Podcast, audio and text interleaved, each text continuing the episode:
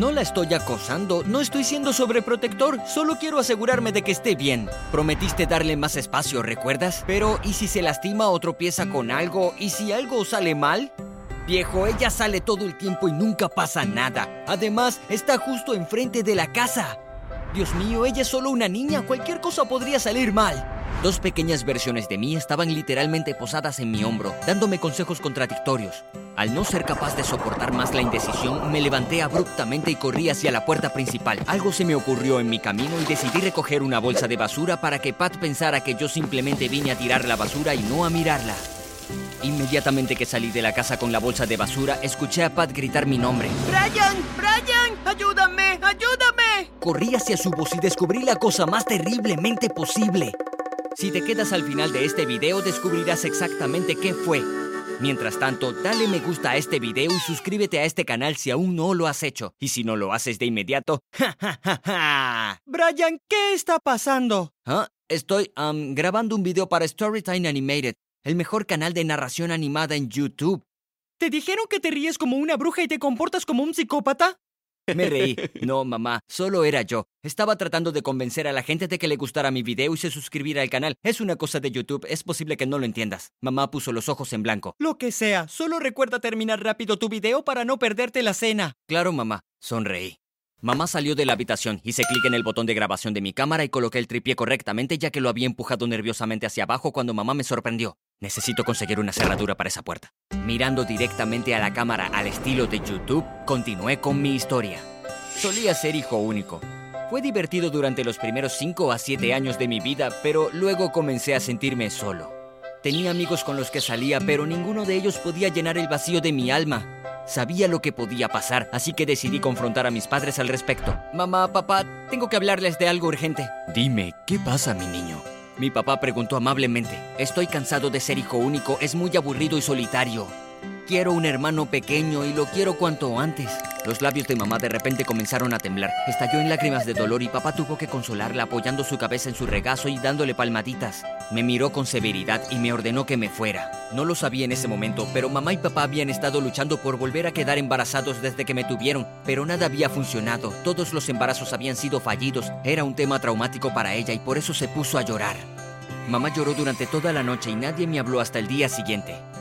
Regresé de la escuela al día siguiente, me bañé y me cambié de ropa. Cuando llegó la hora de la cena, mamá finalmente decidió decir algo. Brian, también queremos un hermano para ti, pero no está en nuestro poder. Cuando sea el momento adecuado, tendrás uno. Asentí y seguí comiendo. Si hubiera dicho lo que tenía en mente en ese momento, estoy seguro de que mi papá me habría golpeado. Avance rápido a tres años después. Mamá tenía nueve meses de embarazo y era su fecha de parto. Los últimos nueve meses habían estado llenos de alegría y felicidad. Mis padres estaban llenos de alegría por el embarazo tan esperado. Y yo estaba extasiado de finalmente tener un hermano pequeño para mí solo. Alguien que me admiraría y para quien poder ser un buen ejemplo. Llegamos al hospital y esperamos fuera de la sala de parto escuchando los gritos de mi madre. Ella lloró y gritó tanto que mi papá y yo también comenzamos a llorar. En modo de verdadero pánico, papá trató de correr a la sala de partos y asegurarse de que su esposa estuviera bien, pero los hombres de seguridad y algunos enfermeros colocados fuera de la habitación lo detuvieron. Los gritos y llantos se prolongaron durante mucho tiempo, volvieron casi loco a mi padre. Un par de horas después, se escuchó el llanto de un niño recién nacido y nos dejaron entrar. Papá cargó a su nuevo hijo y lo besó. Estaba a punto de hacer lo mismo cuando descubrí que el niño era una niña y no un niño. ¡No! Grité internamente. ¡No una niña! Las niñas tienen demasiados problemas. Quiero un hermanito pequeño. Salí de la habitación sin tocarla. Papá salió de la habitación y me preguntó por qué me negaba a cargar a mi hermana pequeña. Mentí diciendo que lo hice porque no quería romperla. Sin saber qué relación podía tener con una hermana, inconscientemente la descuidé y la evité. Creo que mi ausencia emocional en su vida hizo que ella quisiera estar más cerca de mí. Mi hermana me seguía, solo quería pasar el rato y pasar un tiempo conmigo, pero yo siempre la reprendía, diciéndole que se mantuviera lo más lejos posible de mí. Un día mi mamá la llevó a mi habitación. Brian, no estaremos disponibles este fin de semana. Viene una niñera, pero su deber principal es asegurarse de que coman y duerman cuando se supone que deben hacerlo y nunca salgan de la casa. Todo lo demás depende de usted. Asegúrate de que Pat esté a salvo. Bien, dije a regañadientes, infeliz de estar atrapado con Pat. La niñera vino, pero no le importó si comíamos o salíamos de la casa. Ella solo se comió casi toda nuestra comida, vio algo de televisión y habló con sus amigos. No veía el punto de haberla contratado porque lo hice todo yo mismo. Luego de que preparé el almuerzo para Pat, la niñera Susie y yo comimos en el comedor antes de que ella se fuera, dejando su plato sucio y un vaso en la mesa. Lavé todo y luego llevé en brazos a Pat a su habitación y cerré las puertas. Le dije a Pat que se echara una siesta en mi cama mientras yo jugaba videojuegos, pero ella se negó e insistió en acompañarme. La dejé jugar y casi me gana, pero me las arreglé para tomar la delantera cuando el juego casi había terminado. Me sorprendió y le pregunté cómo había aprendido a jugar, pero me dijo que era su primera vez jugando. No podía creer que ella fuera tan buena por naturaleza, así que seguí probándola con diferentes juegos y siempre daba una gran pelea o simplemente me golpeaba sin piedad.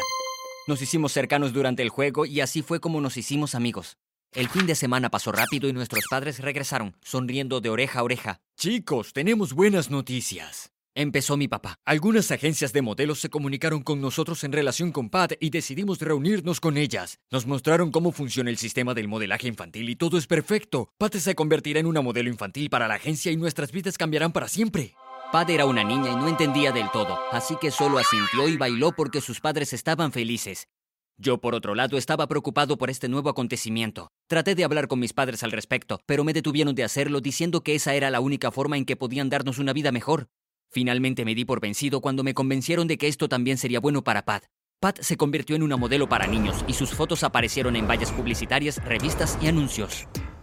Siempre estaba preocupado por mi hermana pequeña, así que comencé a seguirla a todas partes, solo para asegurarme de que estuviera segura en todo momento. Estábamos volando alrededor del mundo y la gente siempre estaba tratando de abrazarla o tomarse fotos con Pat y yo los ahuyentaba a todos. Incluso seguía a Pat al baño y esperaba afuera mientras ella estaba adentro, a pesar de su insistencia en que ella podía estar sola y de que no le pasaría nada. Pat había pagado por tener guardaespaldas, pero yo no confiaba totalmente en ellos. En lo que a mí respectaba, si podíamos pagarles para que se hicieran cargo de Pat, entonces alguien también podía pagarles para llevársela. Todo lo que necesitaban era el dinero. Me volví paranoico. Cuando Pat tenía alrededor de 7 años, por fin se desesperó y gritó que debería darle un poco de espacio. Ella había estado tratando de salir con un chico de 14 años a quien yo golpeé.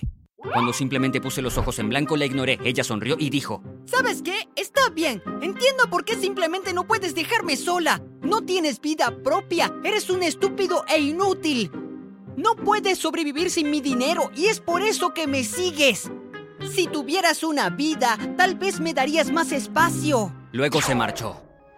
Pat no tenía idea de lo mal que me hicieron sentir esas palabras. Renuncié a mi vida social para asegurarme de que ella siempre estuviera a salvo para que fuera feliz y su carrera floreciera. Pero esto era lo que tenía para decirme.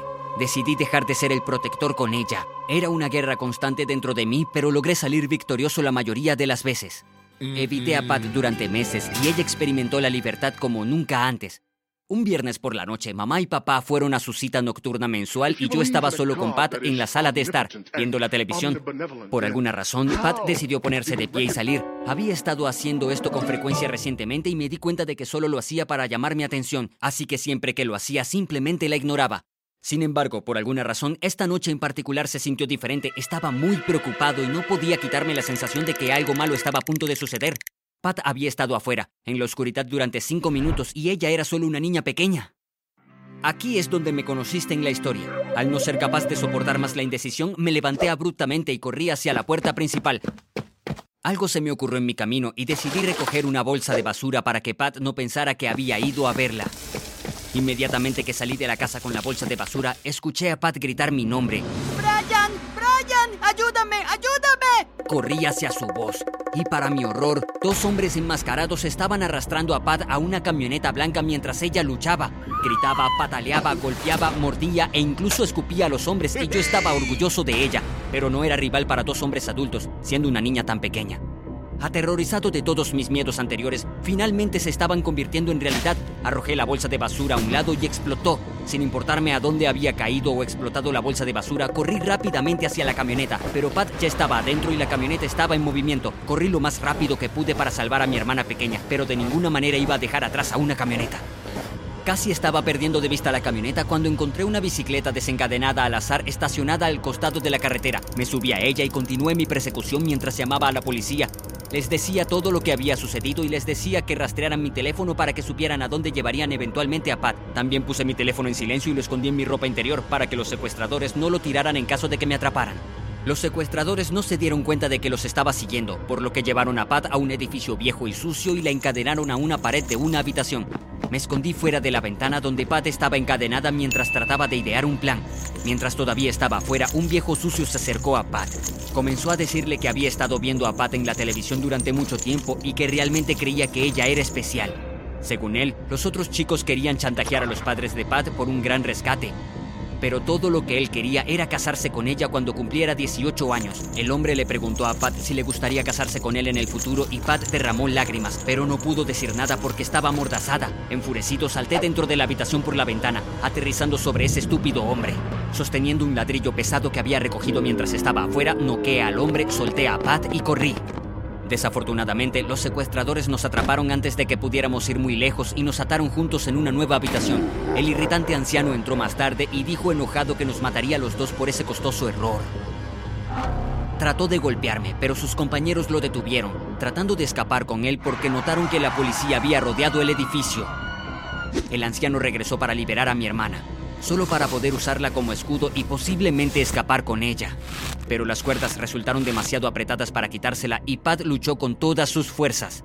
La policía finalmente lo atrapó y lo arrestó, junto con todos sus cómplices. Nuestros padres corrieron y nos abrazaron, pero nuestra alegría se truncó cuando la policía decidió arrestarme a mí también. Dijeron que arrojé una bolsa llena de basura en la cara de mi vecino causando una explosión en el impacto. El recinto del hombre se llenó de basura y él sufrió cortes menores y magulladuras en la cara por algunos objetos cortantes que también venían en la bolsa de basura. Estaba confundido y no podía recordar el incidente. Mi castigo fue limpiar todo el recinto del vecino, y mientras hacía eso, Pat decidió ayudarme. En medio de nuestro trabajo, Pat me dio un gran abrazo. Sabes, eres el mejor hermano de toda la galaxia, ¿verdad? Me reí. También soy la persona más afortunada que ha existido porque te tengo como hermano. Lamento lo que dije antes. Lo retiro todo. Por favor, vuelve a ser sobreprotector. Los dos nos reímos y le dije que haría todo lo posible por volver a hacerlo. Dale me gusta y suscríbete si quieres que alguien te ame como mi hermano me ama a mí. ¡Adiós!